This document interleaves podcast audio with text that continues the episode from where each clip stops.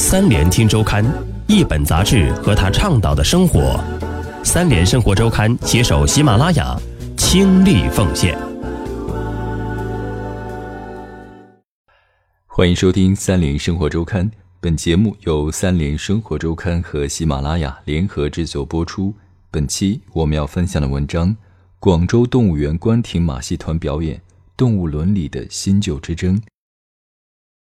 八月底，广州动物园张贴告示称，动物行为展示馆将停止营业。这意味着在此进行了二十四年的马戏表演落幕，因而博得舆论一阵好评，被普遍认为是为动物保护做出了表率。但是事情的进展远没有那么简单。本来只是一桩顺应尊重动物的现代观念、服从政府部门规定、不再与马戏团续约的平常事件，却引来马戏团一方激烈的抵抗。他们在合同终止后仍强行表演，认为马戏是非遗，应得到保护。双方陷入僵持，事件演变为一场动物伦理的新旧之争。动物展示的现代化改造。纷争不断的动物行为展示馆只占了广州动物园的一小块。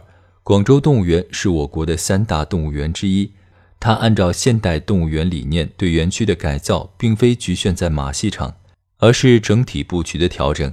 拯救表演动物项目负责人胡春梅告诉本刊记者，虽然2010年住建部下达禁令后，既有一批动物园取消了动物表演。但是，因为动物园和马戏团承包合作的情况，几乎在所有动物园中普遍存在。在中国动物园协会中登记的城市动物园有二百一十三家，其中仍有许多类似情况，而野生动物园的情况则更加普遍。所以，广州动物园的这些调整可视为传统动物园向现代动物园转型的典型，具有示范作用。资料显示，广州动物园建于一九五八年。建园初，广州动物园有一支动物外展队，由饲养员带着各种动物到外地展出表演。一九六四年，全国文化下乡，动物外展队七八个人带着狮子、老虎、黑熊等动物到全国各地巡回展出。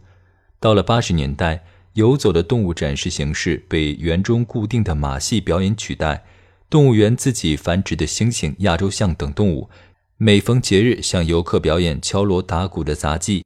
聘请马戏团是这种模式的发扬光大，在八九十年代火爆异常。一九九三年，动物园将马戏表演改为承包经营的方式，请来黄经理进驻动物园，开始收费表演。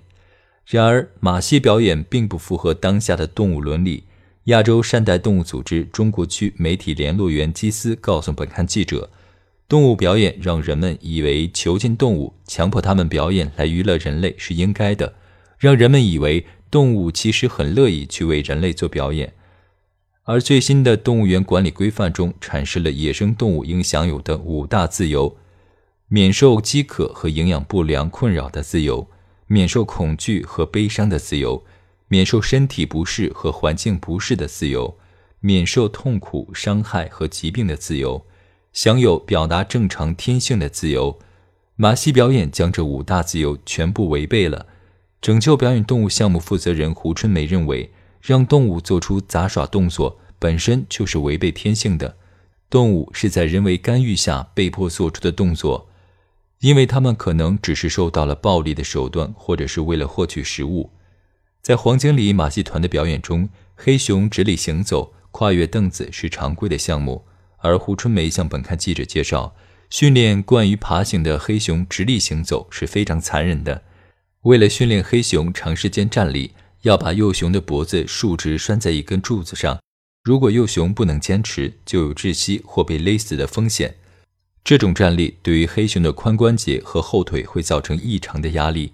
随着体重的增加，黑熊无法支撑全身的负荷，罹患关节炎的可能性非常大。如果得不到救治，黑熊便可能瘫痪。长期的刺激不断会导致动物身体上的疾病。更会对动物的精神造成永久创伤。世界动物保护组织项目经理郑玉解释道：“用于表演的动物大多是较高等的哺乳动物，他们的神经系统很发达，会感知到疼痛。而神经系统越发达，就越聪明，会有更多情感和疼痛的感知。在受到长期虐待之后，他们会和人类一样产生创伤后应激障碍综合征。这就是人们总是看到马戏团里的动物没精打采，或总是重复做同一个无意义动作的原因。在巨大的精神压力下，他们产生了刻板行为。动物园接受马戏表演与扮演的思路有关。在曾经的广州动物园，橱窗式的动物展示方式把人与动物远远隔开，动物生活在枯燥的铁笼里。除了马戏表演，还有锦麟苑和动物广场，是供游客捞鱼、同动物合影的收费项目。这些项目均通过向游客提供与动物亲密接触的机会获得收益。原先展示动物的方式没有理念可言，动物跑不出来就行。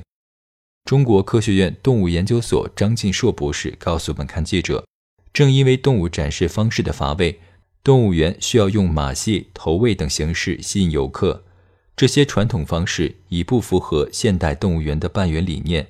动物园管理规范中说明，野生动物的异地保护、科学研究、公众教育、休闲游览是世界动物园公认的四大职能，其中最重要的职能是异地保护。”还原动物在野生的生存环境，增加动物福利，促进其繁衍。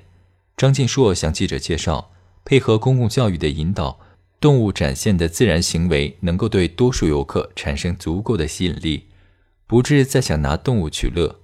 胡春梅为记者举例，比如给动物喂食时，不是把食物切好直接扔进笼内，而是想办法把食物藏起来。动物觅食的行为会提升游客的观看体验。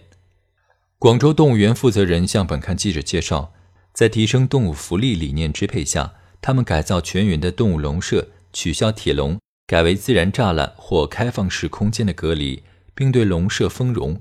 他们同记者分享了对小熊猫馆的丰容情况。按照小熊猫的习性，它们大部分时间喜欢在树上攀爬，又喜欢水，所以园方在馆内种了树，开了条小溪。而为了不让小熊猫饭来张口，特地种了竹子，供它们自行觅食。这样的结果便是，游客可以见到活泼自然的小熊猫。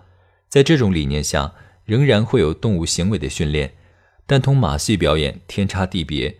园方说，动物行为训练主要用于辅助动物医疗，帮助动物治疗疾病。进行体检时，减少使用麻醉药物和动物的应激反应。